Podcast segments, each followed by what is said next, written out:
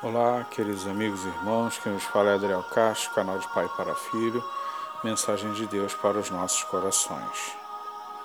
Primeiramente, eu quero agradecer a audiência dos irmãos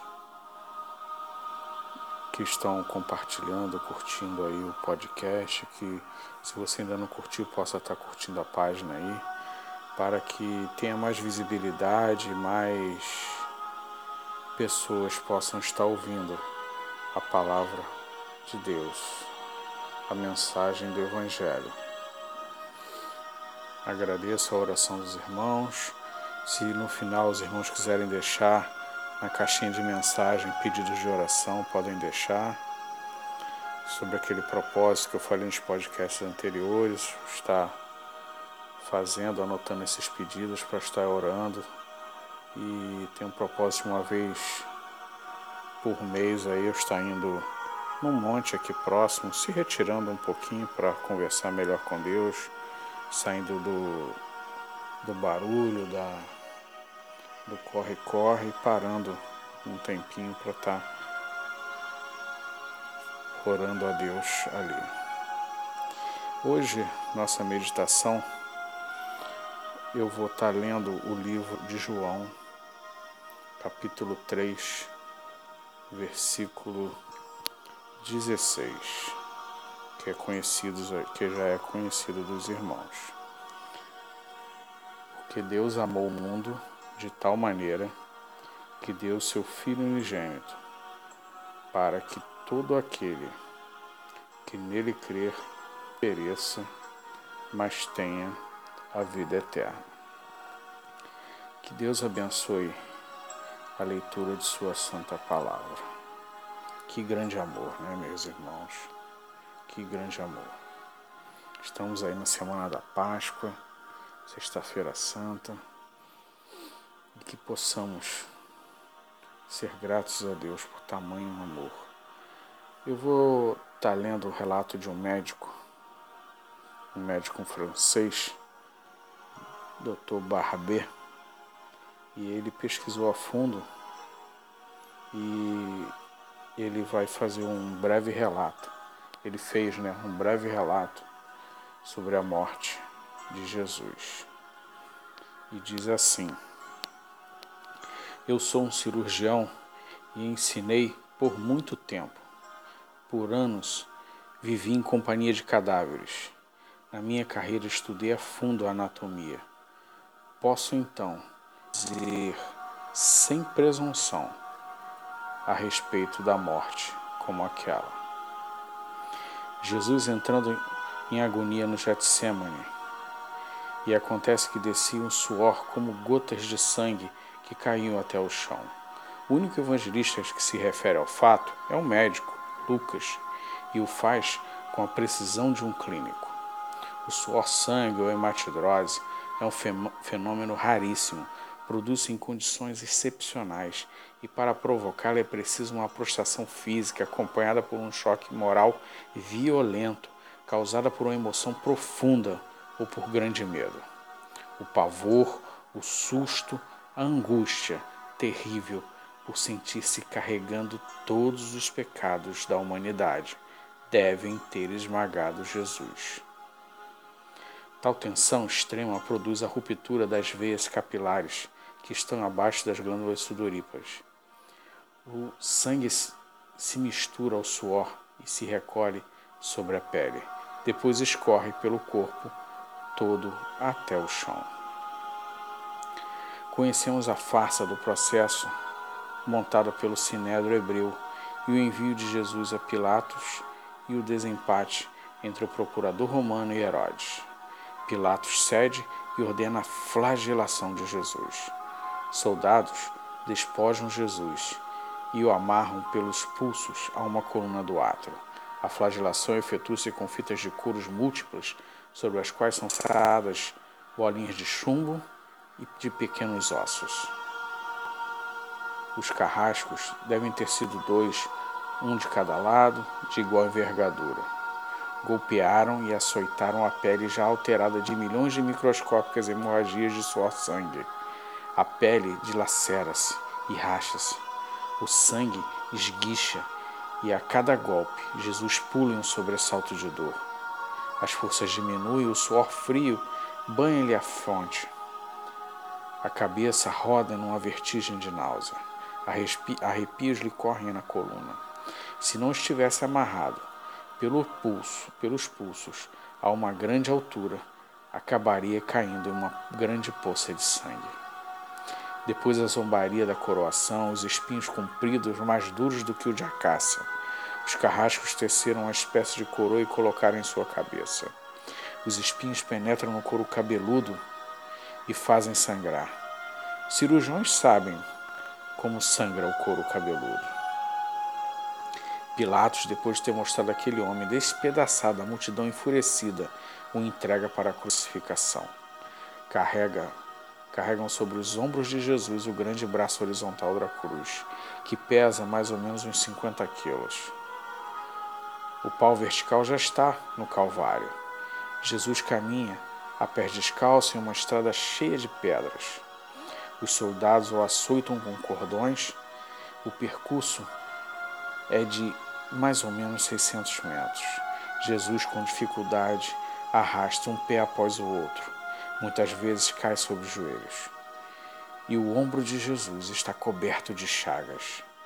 Quando ele cai no chão, a trava-lhe, foge-lhe, esfola o dorso. No Calvário começa a crucificação.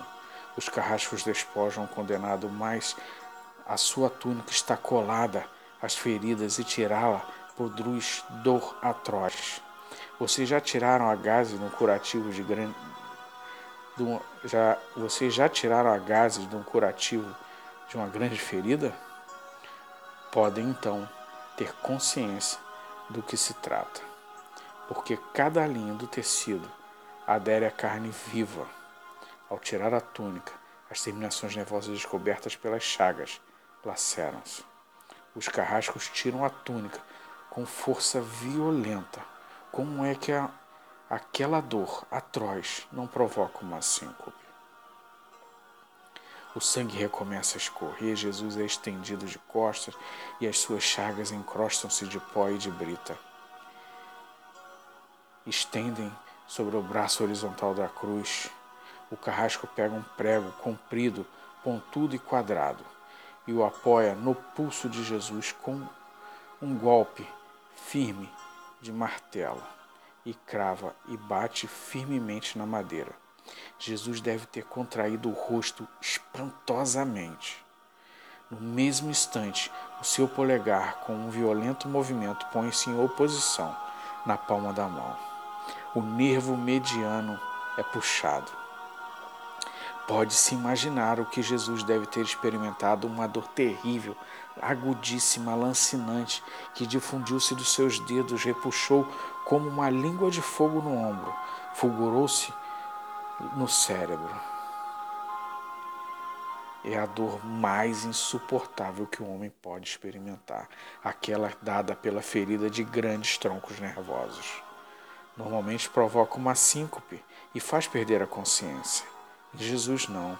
Se ao menos o nervo tivesse sido cortado completamente, ao invés, o nervo foi destruído só em parte. A lesão do cérebro, do centro nervoso, ficou em contato com o prego. Quando o corpo estiver suspenso na cruz, o nervo se estenderá fortemente, como uma corda de violino. Tensa. A cada sacudida, a cada movimento, vibrará despertando dores dilacerantes. Um suplício que durará horas. O carrasco e seu ajudante seguram as extremidades da trave. Levantam Jesus, colocando primeiramente sentado e depois de pé, depois fazendo-o caminhar para trás. Põem em cima do pau vertical. Depois, rapidamente encaixa-se o braço horizontal da cruz em cima do pau vertical. Os ombros da, da vítima se entregam dolorosamente sobre a madeira áspera. As pontas da grande coroa de espinhos dilaceram o crânio. A cabeça de Jesus está inclinada para a frente, pois a espessura da coroa de espinhos lhe impede de encostar a madeira. Cada vez que Jesus levanta a cabeça, recomeça as fincadas agudíssimas. Pregam-lhe os pés. Meio, ao meio-dia, Jesus tem sede, não bebeu nada desde da tarde anterior. A sua feição é tensa, o rosto é uma máscara de sangue. A boca está semiaberta e o lábio inferior começa a pender. A garganta seca lhe arde em sede, mas ele não pode deglutir. Tem sede. Um soldado lhe estende sobre a ponta da lança uma esponja de uma bebida ácida. Tudo isso é uma tortura atroz. Um estranho fenômeno se produz no corpo de Jesus. Os músculos do braço se enrijecem em uma contração que vai acentuando-se. Os bíceps estão tensos e levantados, os dedos encurvam-se. Disse-ia um ferido atingido por, por tétano.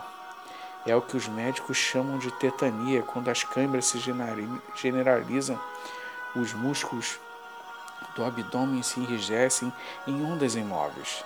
Depois, os interdossais, os dos pescoços e os respiratórios. A respiração fica pouco a pouco mais curta. O ar entra, mas não consegue sair. Jesus respira com ápice dos pulmões, tem sede de ar como um asmático em plena crise. O seu rosto pálido, pouco a pouco, se torna vermelho, depois empalidece.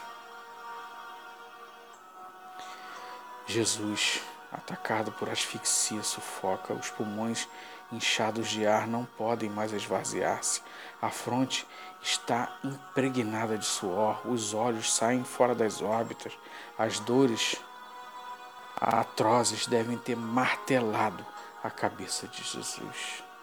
Mas o que acontece? O que acontece, meus irmãos?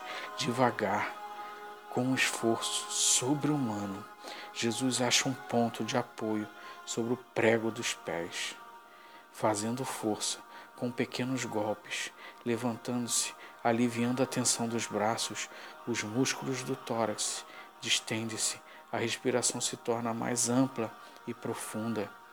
Os pulmões se esvaziam e, os, e o rosto retorna à palidez inicial.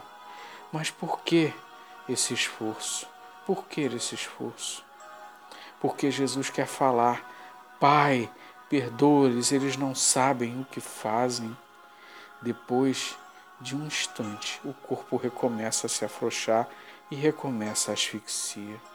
Foram transmitidas sete frases pronunciadas por Jesus na cruz. E a cada vez que ele quer falar, deve levantar-se segurando-se em pé por um dos pregos. Inimaginável. Pouco a pouco, pouco depois, o céu escurece, o sol se esconde, a temperatura cai e logo serão três da tarde e depois de uma tortura que dura horas e horas, todas as suas dores, a sede, as câimbras, a asfixia, as vibrações dos nervos medianos, lhe arrancam um lamento. Meu Deus, meu Deus, por que me abandonaste? Jesus grita: tudo está consumado. E depois, em alta voz: Pai, em tuas mãos entrego o meu espírito. E morre no meu lugar e no seu lugar. Que morte terrível! Que morte terrível! E morreu no meu lugar e no seu lugar, para que possamos, hoje, pela graça, ser lavado e remido no sangue de Jesus na cruz e ter nossos pecados perdoados que nessa Páscoa você possa se decidir, se arrepender e voltar para os caminhos de Deus. Que Deus abençoe, abençoe sua família, abençoe seus projetos, mas que você não possa deixar passar de hoje, de tomar essa decisão ao lado de Cristo porque não foi barato. Não foi barato, foi uma morte terrível, como relatamos.